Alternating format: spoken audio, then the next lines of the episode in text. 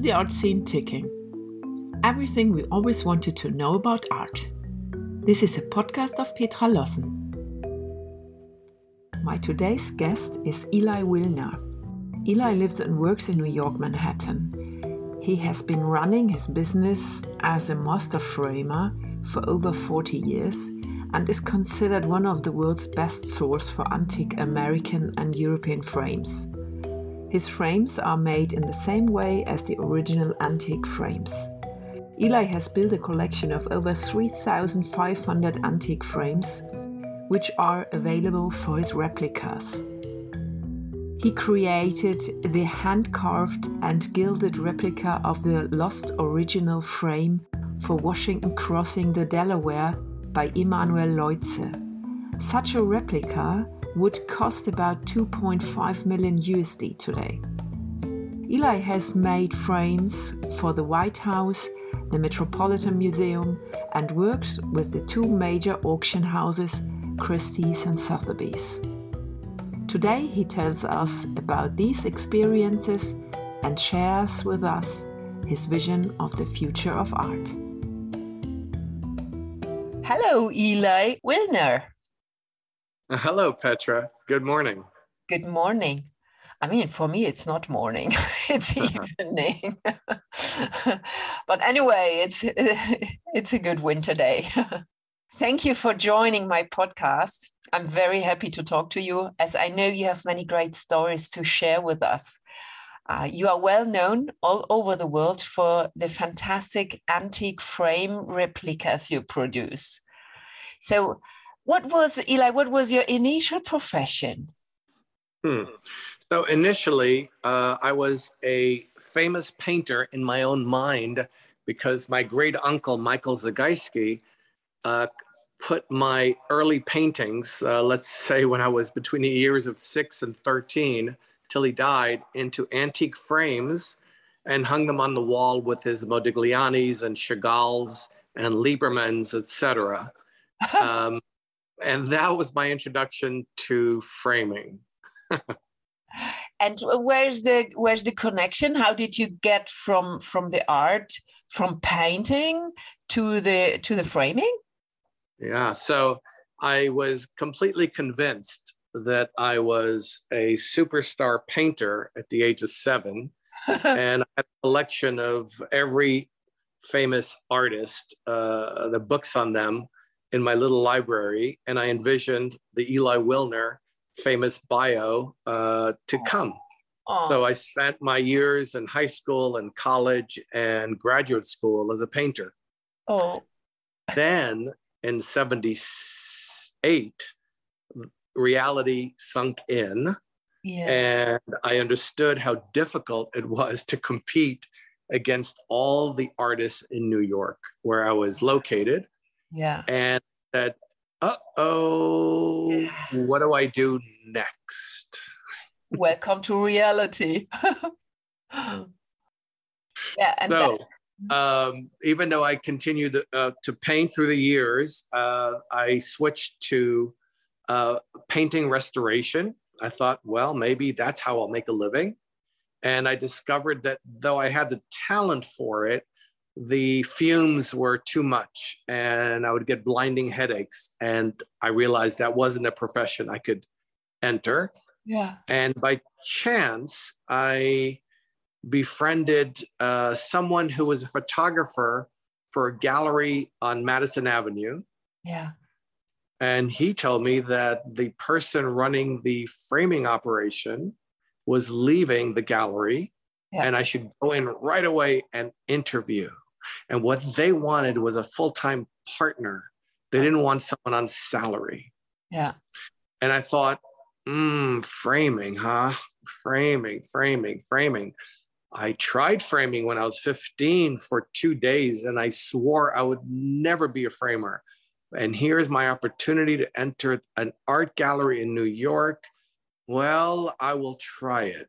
Yeah. And sure I came in, I gave them my pitch, I told them I had experience, I didn't tell them how much. And I wanted to be really an art dealer. I thought that would be a great profession. Yeah. And I entered the framing world. They were selling reproductions only. Okay. And So I uh, this was uh, so we're talking about 1978. Yeah. And I stayed at the gallery till 1983. It turned out that I had a gift uh, for placing the appropriate stylistic frames onto drawings and watercolors and paintings. Uh, my first client in 78 was uh, Gerard Stora, uh, one of the uh, principal art dealers at Wildenstein. Yeah. And he terrified me because I had never done anything. Uh, I've never worked with you know drawings of the quality that he brought into the gallery. And from day one i just it worked. I knew exactly how to do it. I don't know where it came from but it was just an innate ability that i had. Obviously i've spent decades uh, studying art at uh, every imaginable museum in this country and in europe. So i had a background and i assume that between my great uncle's collection of my work amongst his works, everything being in appropriate frames, I um, I absorbed it like a sponge, and it just came out. And yeah. I discovered my talent, not painting so much, but framing. Okay, and then you started to love it. Mm-hmm. So in 1983, I decided that I needed to be my own boss, so to speak. And I gave notice to Shepherd Gallery, where I've been working, and I started on my own. Okay. I had $6,000 saved up, which wasn't very much money, but at that time in 83, it was more than today. Hmm. And I, I received antique frames for free from art dealers that welcomed my van and my taxi cabs and my efforts at removing all the garbage they didn't know what to do with, but they knew enough not to throw it out. So they accumulated years and years of antique frames in their basements. So here I came along and said, Oh, you don't need these. Can I just, you know, I'll be glad to pick them up. And they said, Oh, thank God, we'll have more space for our paintings. So I was able to accumulate between that and my efforts at antiquing, where I bought frames for about $25 each. Um, I was able to accumulate 300 frames. And that was the beginning of my framing uh, career. Yeah. I, st- I started uh, working out of my fifth floor walk up apartment in New York. And within a year, there were limousines outside. There were, it was a very hot framing establishment, much to the distress of my landlord, who gave me three weeks' notice to, to either stop the business or be thrown out of the apartment. And I luckily found a space on York Avenue and 80th Street where I'm still working out of. And the gallery began. Oh, and the rest, was uh, the following I befriended curators. I discovered early on that curators uh, determine the curators of museum collections, determine their collectors, friends of the museum's tastes.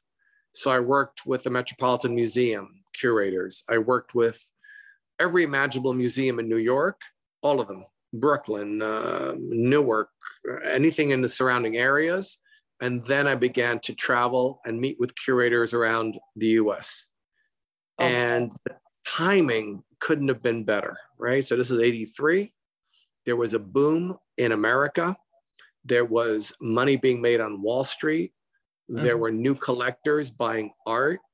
And the 19th century was completely mm, hadn't been explored yet fully, or maybe in a way, not at all. There was a painting that sold at Sotheby's that was the Frederic Church of the icebergs. The Dallas Museum bought it for a million dollars. And that doesn't sound like very much, but at the time, it changed the course of the value of American paintings from the 19th century. And the curators were excited because they specialize in this area. No one was really that interested. But as always, money talks. and yeah. money and value influence collectors' interest, investment interest, and social mm, snobbery interest. Mm. So I traveled with, the, with different curators and different museum groups around the country and into Europe. And I began to make trips to Europe and I went to auctions and discovered that no one cared about the 19th century uh, in Europe. They thought it was uh, modern. They thought it was, they completely not interested. They weren't interested in the paintings as much. And they also, of course, were not interested in the frames. So I was able to buy hundreds and hundreds of frames in Europe and ship them back at auction from dealers. And the same in America. I went to every auction imaginable. Uh, there were no frame auctions, but there were auctions where there were frames. I went to Sotheby's and Christie's where the workmen there would give me frames after every auction because no one wanted to ship the frames to Europe. No one, the dealers in America didn't want to use the frames because they had little chips and it would cost them more to repair the frames than to buy new frames.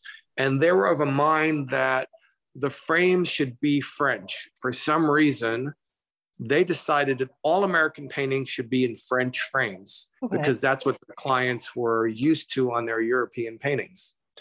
And I came along and I said, This doesn't make sense to me because in museums, the artists from the 19th century had specific frames that they each wanted to put on their paintings. So I began to study, uh, and I took photo at the time Polaroids and photographs uh, before digital cameras in museum collections, and I began to see patterns. The patterns were that a Thomas Cole painting from 1825 uh, would have a similar frame in different museums in the country. So I began to assemble what each artist at every decade of his career in the 19th century and early 20th century would use on their paintings. And I began to develop a vocabulary of uh, an encyclopedic knowledge of the artist's choice that no one had worked on before. Certainly, no dealer in frames had ever approached before. And I was in high demand the business exploded in interest. I went from selling frames for $1,500 to selling frames for fifty to $100,000. mm-hmm. There was an exhibit at the Metropolitan. There was an exhibit at the Metropolitan Museum in 1990, and this was in the Lehman wing. And it was so simultaneously there was an exhibit in the Lehman wing of 17th century frames and an exhibit in the American uh, Luce Center study collection of American frames, which I funded. And the interest amongst the museums in America and Europe was profound. I think it was a game changing moment in time, along with the million dollar painting at Sotheby's. And all of a sudden, the 19th century exploded in interest, value, and pricing. And therefore, the frames began to, began to be very exciting. Uh, one specific example I remember there was a Ferdinand Khnopff uh, painting that came up at Christie's without its frame. It so happened that that frame was sold to me the year before hmm. for $200. so I contacted Christie's. I said, I have that original frame that Ferdinand Khnopff designed for that painting. They contacted the collector and I sold the frame for $8,500 to him. And they were so thrilled to me, you know, and it was exciting because I trans, you know, I went from 200 to 8,500, but those were the, that was a normal, normal story in those days. Then you got your gallery, which is more like a museum, and you have around 2,900 frames. It's a collection. And if a client needs a frame, do you go to your collection, which are all originals, and then you you produce a replica out of one of these frames or how is the process? Ah, that's that's a great question. So when I began, I would say for the first from 83 to 1993. So for the first 10 years, I only sold antique frames. That was what uh, differentiated me. The antique frame supply was seemed limitless. It seemed like I could keep on um, restocking my collection at will for very little money. Mm. And therefore, it didn't, I didn't even dawn on me to make a copy. It absolutely did not. I discovered there was a, uh, a collector dealer in England called Paul Levy. And it's somewhere in the early 1990s, he began to stop selling antique frames and he only made replicas of his collection. And I began to say to myself, he knows what he's doing. Yeah. He was selling 18th century and 17th century frames, but he was a very famous dealer. And I said, I better start considering that. Maybe my limitless supply is imaginary, and eventually I will run out of inventory replacement. Yeah. Yes. So from that moment on, I began to, I would say, sell 80% antique frames, 20% replicas. Now, right? So now we're uh, in, in today's date, I sell 99.9% replicas and incredibly few antique frames because I don't want to break the collection. Yeah. One and two, the inventory I cannot replace. And so it's gotten to a point of I can't do it again in terms of buying frames like I used to. And the quality of my replicas is astonishing to the point that if I showed you an antique frame and the replica I made from it, you cannot guess which is which. You can't oh, great. Mm-hmm. Oh, great. Once you told me that you also started a frame app company, something like a company, startup, right? Yeah. yes. So that was my great failure, but I have not given up. So I was encouraged by a um, fund manager who was very connected to Snapchat, Instagram, etc. Yeah. And I told him about my idea, and he said, "Eli, you've got to do this. There are billions of images. You've got to do this." And from 2000, I would say exactly 2009, I began the concept of a frame app. And I'd say $300,000 later, oh. and a lot of work, it was a dismal, complete failure in terms of uh, monetary interest. Ouch. However, I have all the work I've done. And just this morning, uh, a, a, a, leading art uh, dealer and someone you probably know, uh, Don Rosenfeld, yeah. who produced all the Merchant Ivory movies, yeah. uh, to send him the 500 images. And he wants to create NFTs and a whole different conversation with the framing quote unquote app. So it's not, you never know, you know, so this is a, a little bit later, right? Yeah. but you never know when an, when an idea that failed might resurface into a good idea as the world shifts. Yeah, that's interesting. You never know, huh? so the concept is, of course, that in the metaverse that's being created by Sotheby's, et cetera, et cetera, the NFTs will need framing that people are buying, spending money on. Of course, they need. and then I will be there uh, first out of the gate uh, with my uh, application for that uh, purpose. So that that's the concept. Yeah. Whether it works or not, we'll see. But it's it's it's interesting to restart something that I thought was uh, dead. Yeah, absolutely. Yes, the idea was in 2010, right? And now, yeah, 2009. I was on vacation in uh, in Mexico. Yeah. And time uh, instead of enjoying my vacation, I couldn't stop working on this app on paper, just drawing it out and working on it and thinking about it. It was, you know, we had the first iPhones and it was like so exciting. And um, oh my God, I'll never forget it. And then I spent the next, you know, years daily with my app developer first thing in the morning because he had to call India and Russia, wherever he was having it done. And we would tweak it and tweak it and tweak it and tweak it. And very much the way my personality is to go all in. I don't have like a first gear. I just go right to the top and I go all in. And what I should have done is tested the market. I should have done is explore if anyone was interested other than me and this fund manager.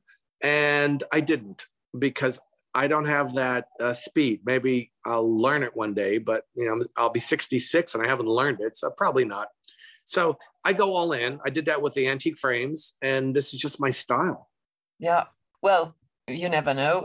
Another area I'd like to explore when you know, whenever you'd like, is the frame restoration that we're uh, doing.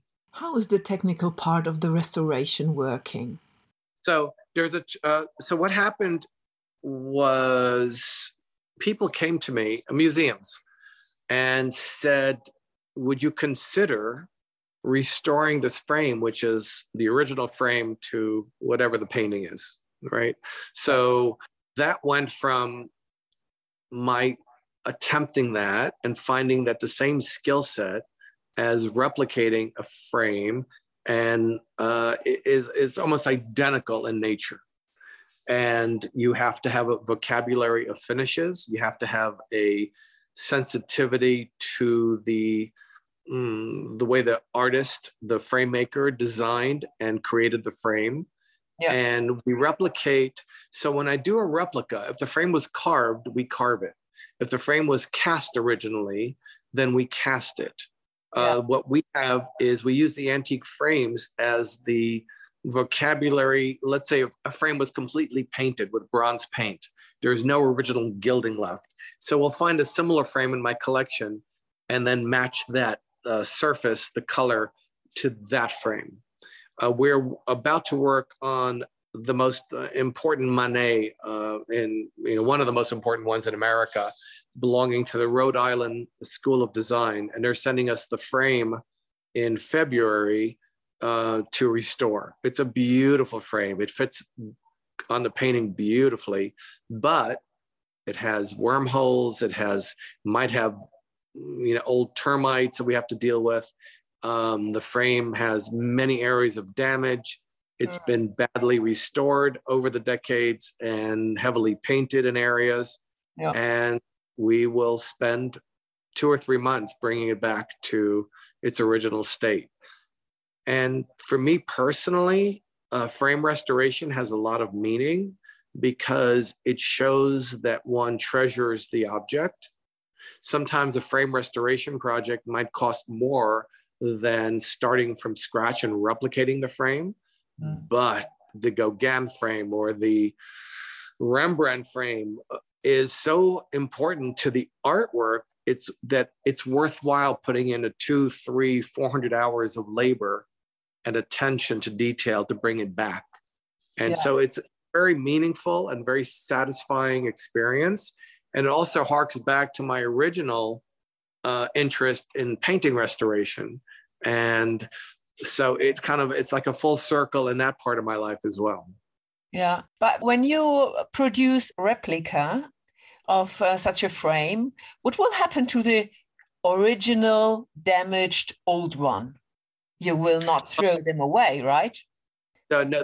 So if I make a replica, it's from my own collection. No. So, uh, and I just don't like to sell my collection. So no, the collection stays in. Nothing happens to that frame. Yeah.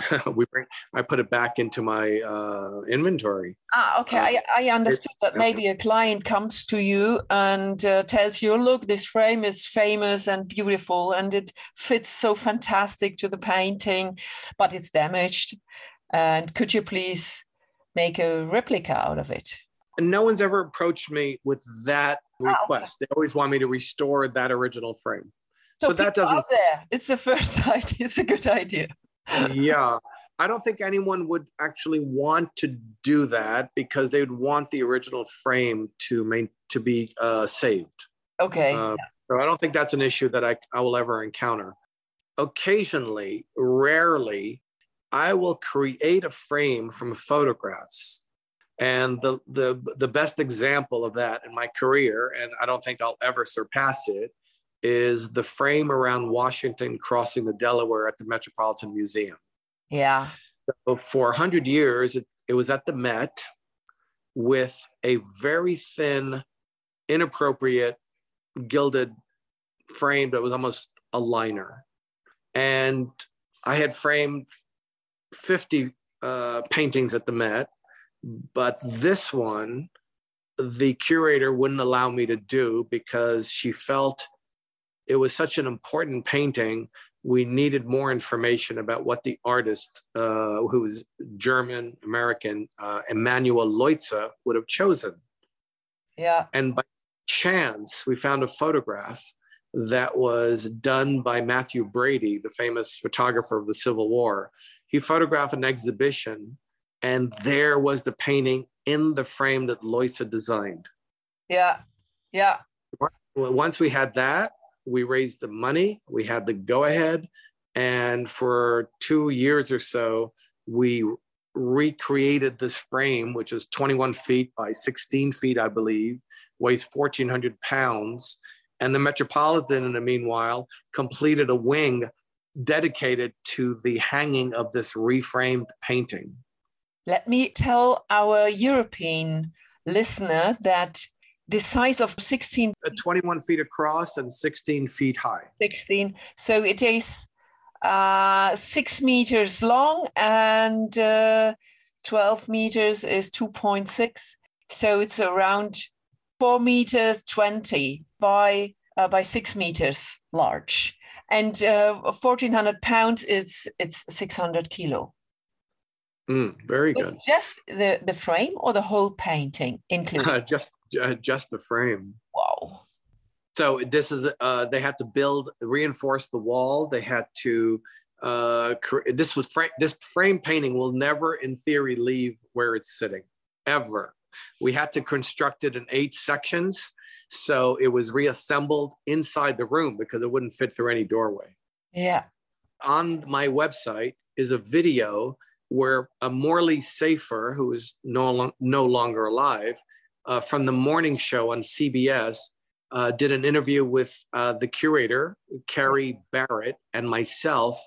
And the entire video is about this specific project. So, if anyone's interested, it's a five minute uh, piece, but it's very illuminating on what was done, how it, how it was done, why it was done, etc uh, Eli, what would such a frame cost today? Yeah, so I've been quoting 2.5 million to uh, replicate this again because of the time involved. It is, I had no idea. So I did not charge the Metropolitan that much to begin with because I had no idea. Plus, knew that this would make my career and my, um, I don't know, let's see, how would you say, my, um, my legacy would be in this frame because it is the number one most viewed painting at the Metropolitan Museum, and it is the largest painting in the Metropolitan Museum. Yes. So I thought, mm, so I gave him a hugely discounted price, which has to remain confidential, but it also for me was a marketing banner. Yeah, absolutely. I can agree. But uh, the Metropolitan uh, Museum is not only a very important client of you, because one of your clients is also the White House. Hmm? Mm-hmm. Yes. So I visited the White House uh, back in the early 90s with the Smithsonian American Art Group that I was a member of. Who was the current president at that time? That was uh, Bill Clinton. Clinton, okay. Mm-hmm. And the group uh, curator at the time, Betsy Broun, was so kind to me because I was, first off, I was honored to be part of this group. The group was made up of very important collectors of American art and me. yeah. I was the I was the frame entrepreneur amongst this group. We were in the White House, And Betsy Broun, the, the, the, the director of the Smithsonian, asked the curator of Betty Monkman of the White House collection, and she asked her, Betty, this frame doesn't seem appropriate. What are your thoughts? and, and Betty said, I don't really know. Is there anyone in your group that could speak to it? So I raised my hand and I gave my pitch and I gifted the frame to the White House. It was on Childe Hassam's parade with flags, Flag Day parade, that is always since then in the Oval Office. So I gifted him a frame that Hassam would have designed uh, uh, for the painting. Yeah. And since that moment, they ordered another 27 projects. Wow. So it was a wonderful gift. And that's been always my style, you know, just give it and see. And then if there's always a return, it just always works that way. And it was uh, the, working at the White House was wonderful. It, now it's not a it's, my work is not seen except for you know my photographs of the work yeah. but it still was extraordinarily meaningful to be part of uh, the kind of readdressing the collection which was badly framed they had wonderful paintings, but badly framed by, of all people, uh, Jackie uh, Kennedy, who was in charge of acquiring these paintings uh, that were gifted to the White House during her uh, short period at the White House. But she chose a certain kind of French reproduction Empire frame on all of the paintings, which was incredibly inappropriate and I'm glad to have been a part of bringing the you know the collection into uh, the way it should be viewed. Yeah, very cool story. and Eli, you also work for the two big auction houses, Christie's and Sotheby's. And is there something uh, to share with us? Something interesting? Uh, yes, indeed. So both auction houses um, have asked me to frame paintings uh, right before their major auctions. Sometimes they don't receive the painting till a week before. Those are challenging moments where they plead with me to get them framed in time for the auction. So there's a lot of stress, but we have loaned uh, hundreds and hundreds of frames over the years to each auction house. And in return, uh, my name is on next to the label. So you're looking at a Picasso. Yeah. And below is frame loaned by Eli Wilner. And I think that has been my number one marketing tool because ah. I have the collectors that can afford these paintings looking at each painting and they're seeing my name. And so invariably, that's how I collect my collectors. Yes. I actually create replicas, uh, especially for for their paintings. But my rule of thumb is the painting has to be worth at least a million dollars, or I don't get involved. So yeah. because I once didn't set a, a price um, standard, and they began to ask me to frame paintings that were fifty to a hundred thousand dollars, and there was no way that would be advantageous to me both in terms of the lack of ability to sell the frame I loaned after the auction, and also the collector that can afford a $50,000 painting is not going to afford a $50,000 frame. Yeah. So I have to be snobbish because I was all of a sudden, all I did was make frames for Sotheby's and Christie's, uh, you know, basically for nothing. And it wasn't, uh, the return wasn't Mm, it didn't make business sense. Yes. So I limited my uh, you know the uh, the value to the really really valuable paintings, and that's been a great success. But how do you manage it when you have only one week to produce several frames for the auction, which is uh, to be held in one week? Yeah, so that's good question. Uh, I usually have three months. Uh, sometimes there's the emergency uh, that I dread. But yeah. normally I have two to three months, and it's such an important marketing tool that I put the energy and effort into it. Yeah, makes sense. More pre COVID than now when everyone is buying online and not really showing up for the parties, etc. But hmm, in the past, it was the marketing tool. Yes, absolutely. Eli, may I ask you? There is a strange or funny story. I don't know nothing about this story about the frame of the Salvator Mundi of Leonardo da Vinci. I know you were not involved in this, but is it okay to talk about it?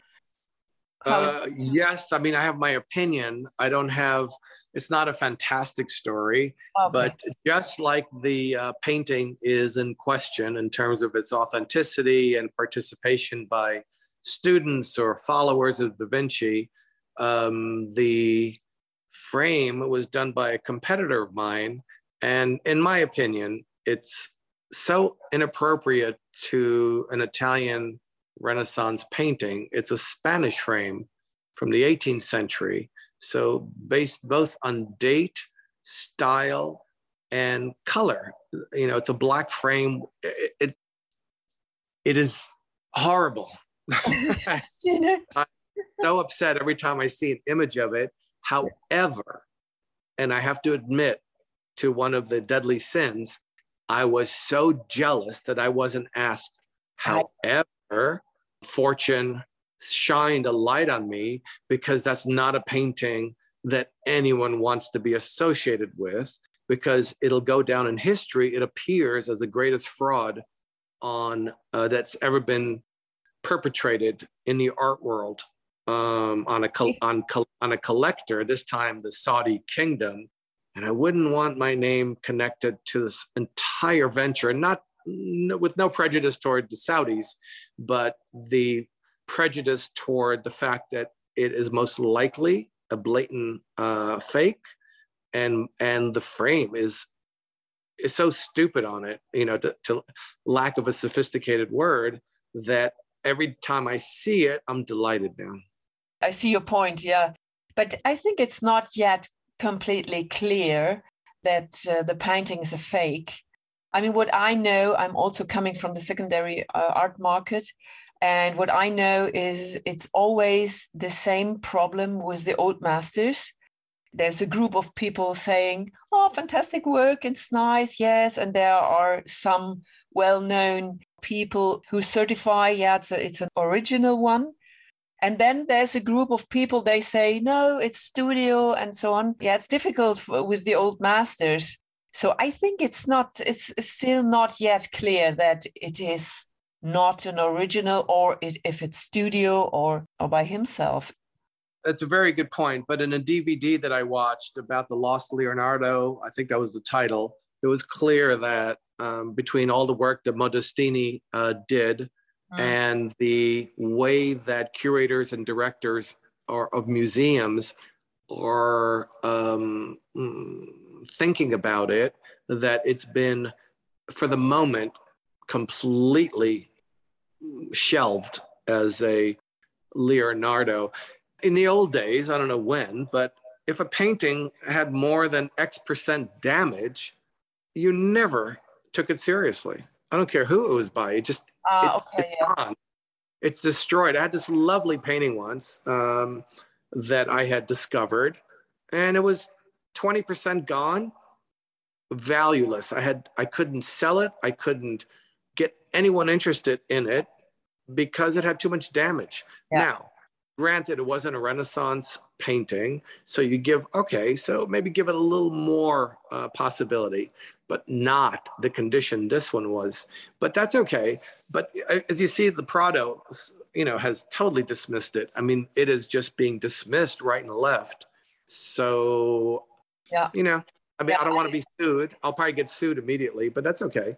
Um, it's just, you know, I'm not an expert on Leonardo by any means. And I, I don't really consider myself an expert in, in, in artwork and paintings, but that DVD and common sense uh, leads you to have a great suspicion that this has anything to do with the master. So that's just my opinion. Yeah, that's interesting. However, my opinion about the frame style, I will defend. yeah, yeah, yeah, yeah. You you may do. You are allowed to.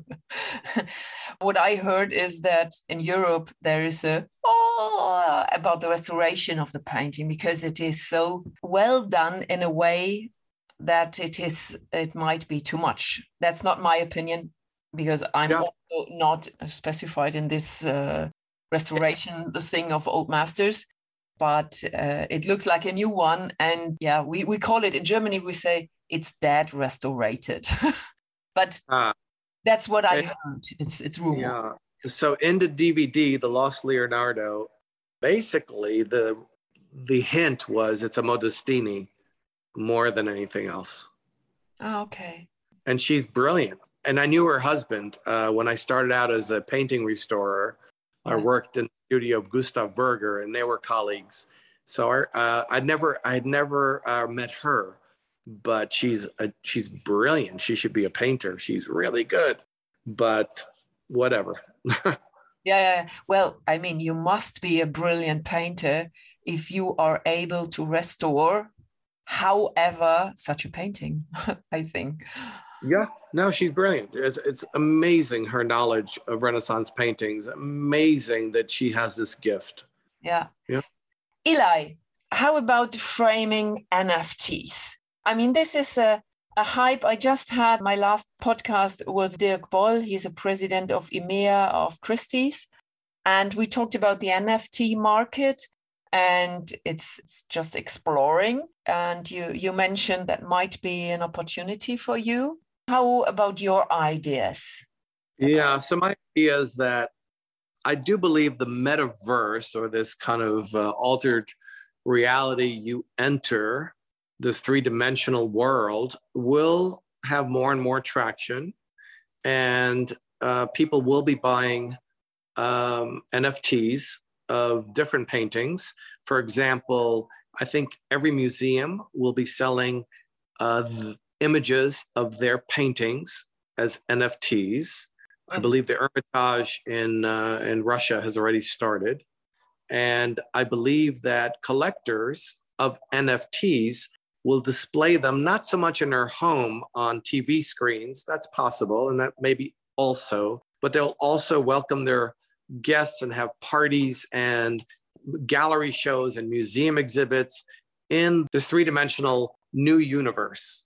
And within that, I believe that there's a place for framing the images because no one's going to be buying framed images, they'll buy images then they'll need to say to themselves, well, how do we display this on our gallery wall, on in our homes that we're inviting our friends to? And it could be their friend lives in Paris and they live in California in LA and they want to show them their latest acquisitions. Well, they'll dress them up with the framed NFTs. They'll invite them in and have a cocktail hour and show them the collection. I have no idea if this is going to happen but I believe it will. Yeah, I can imagine. I mean, maybe that's the future of framing and a part of the future of art. I think so. I think as our society is more and more inclined to experience the world uh, digitally, um, I think, you know, I don't know if it's going to be within the next year or it'll be in 20 years, but it seems like there will be a world that is separated from physically visiting a gallery or museum. And I think it'll be more on this three dimensional metaverse that exists in whatever. I don't know what kind of headpieces we'll be wearing. I don't know if they'll, I don't know how this is all going to develop. I don't think anyone does.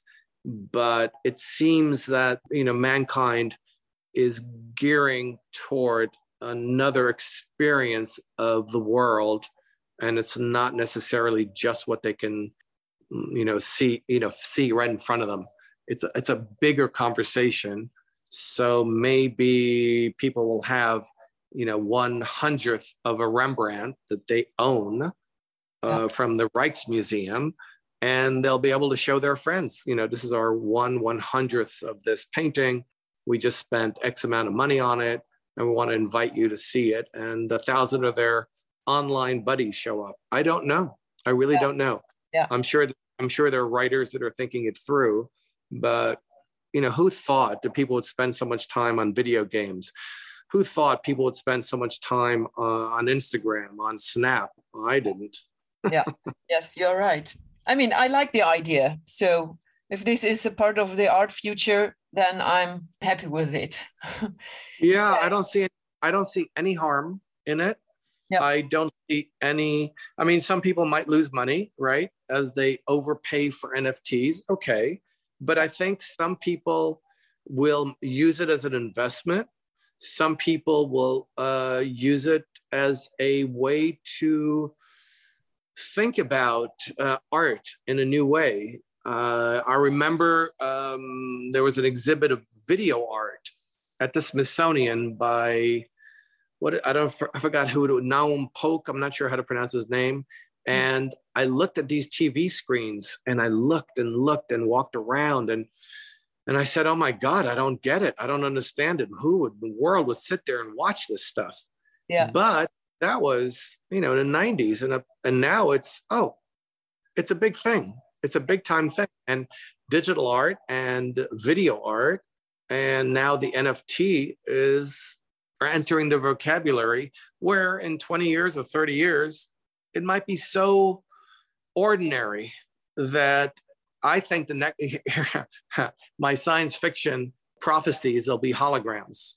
Yeah. So you will see these paintings in a darkened room as if they were there, and the frames and the paintings, and you can walk toward them, and you won't be able to see the difference between the real art and them, except if you you lean forward with your hand there's nothing but light.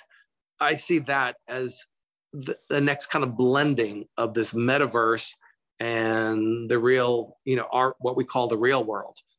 I think there are many, many possibilities for the future. Yeah, maybe your app will be part of it as well. I believe it will, and I'm certainly going to start working toward that. Is my plan. okay, Eli, it was so great talking to you. We've heard many, many new things, very interesting stories. I hope once to be in front of a big artwork and to see your name on the frame. Ah, that's Eli Wilner. Thank you for joining. Petra, this was a delight. Thank you so much for having me. Thank you. You're welcome. How's the art scene ticking? Everything we always wanted to know about art. This is a podcast of Petra Lossen.